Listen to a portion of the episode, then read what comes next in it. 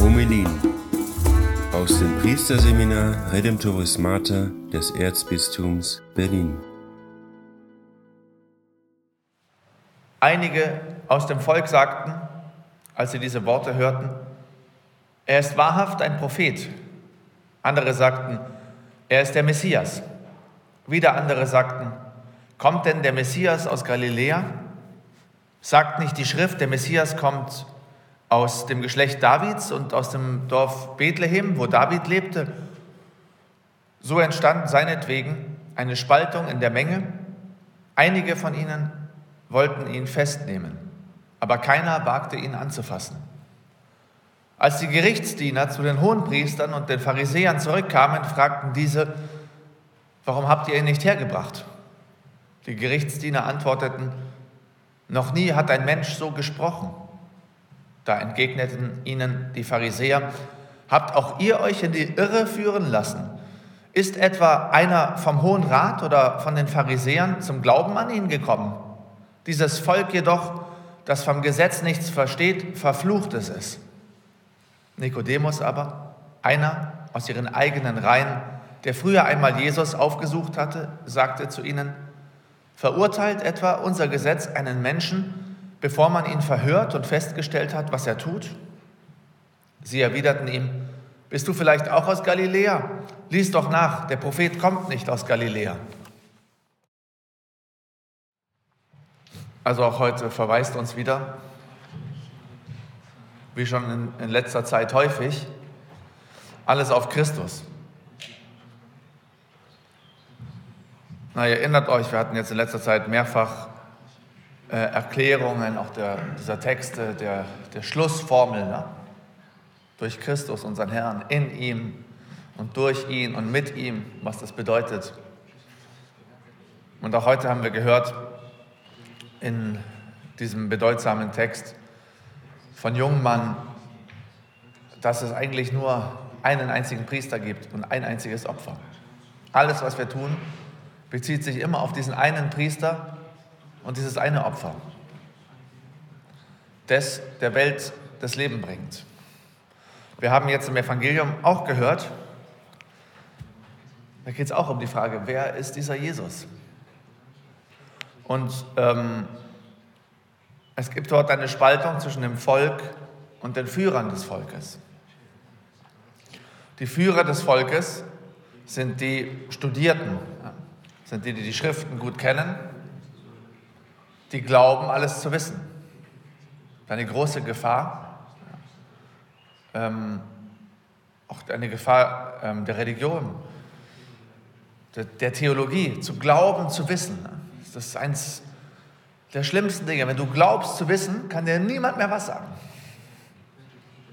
Dann ist jedes Wort, ist, kann man sich sparen, weil du weißt schon. Ja? Und das erleben wir oft, dass du jemanden korrigieren willst, ihm helfen willst. Aber wenn jemand glaubt zu wissen, dann brauchst du gar nicht machen. Dann gibt es auch keinen Lernprozess mehr. Das ist alles vorbei. Das, das, das, das ist hier ähm, der Fluch ja, der Führer. Was ist der Fluch? Die sagen, der Prophet kommt nicht aus Galiläa. Ja, die haben ihre, ihren Rahmen gezogen und damit kannst du, können die sagen, was sie wollen. Der Prophet kommt da nicht her, basta, Schluss. Da kann Jesus Wunder machen, kann Jesus sonst was tun. Der kann Handstände machen, der könnte im Kreis springen. Der kommt nicht aus Galiläa. Damit ist die Sache vorbei. Das machen wir auch oft mit Menschen, dass wir sie einsperren in unser System und dann kommst du nicht mehr raus und du kommst auch nicht ran an diese Person, die diese Schublade geschlossen hat. Und ähm, die, Frage, ist, ob wir das auch mit Jesus machen. Ja? Ähm, erstmal ist interessant, dass diese Führer des Volkes verachten das Volk.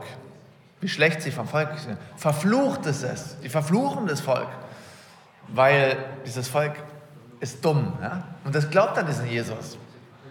Wie dumm vom Volk, ja? wie ungebildet. Ähm, ich glaube, da ist eine sehr, sehr wichtige Sache auch für uns ähm, mit dabei.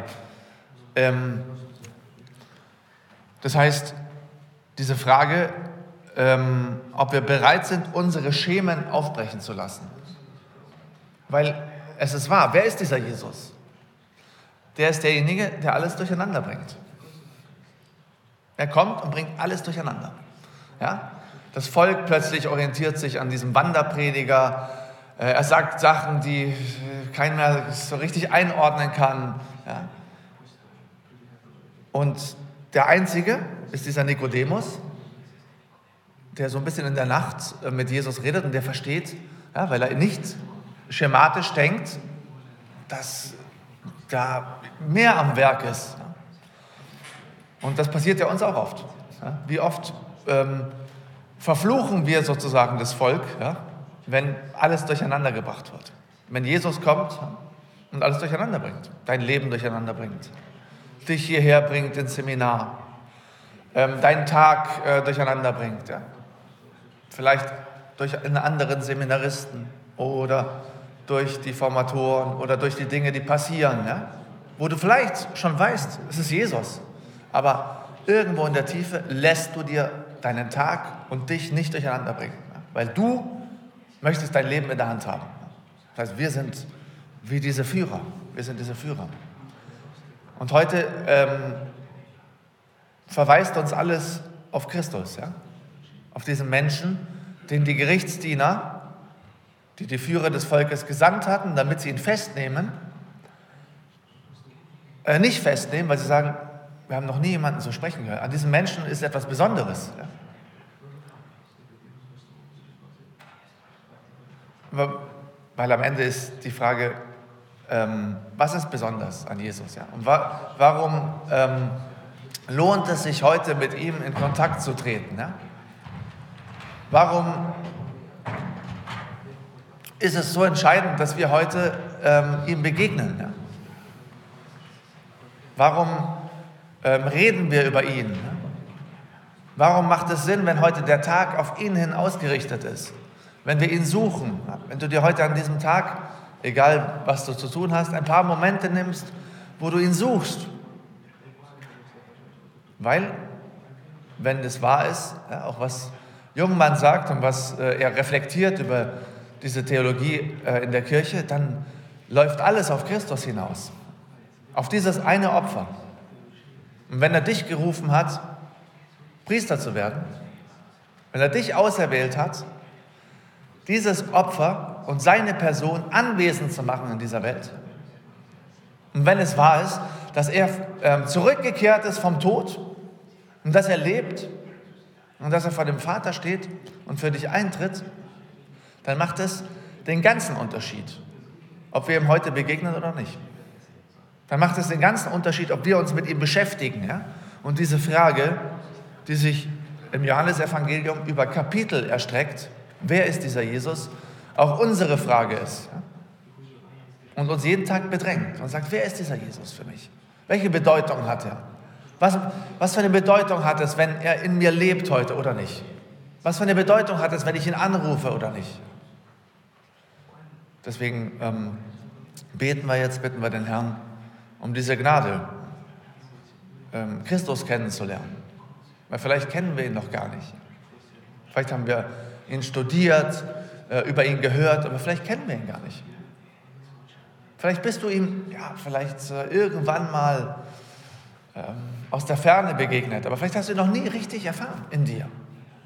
Vielleicht hast du noch nie erfahren, dass die Auferstehung in dir lebt. Und was das bedeutet, wenn die Schwierigkeiten kommen und plötzlich lebt in dir der Auferstandene. Ja, du bist müde und in dir lebt etwas, jemand, der, der macht, dass du, dass du nicht kaputt gehst an diesen Sachen. Das ist eine Aufgabe für uns alle, ein ganzes Leben, für jeden Christen. Ja? Christus immer wieder zu begegnen, ihn in uns leben zu lassen, die Voraussetzungen in uns zu schaffen, dass er leben kann. Und das machen wir jetzt im Gebet. Amen.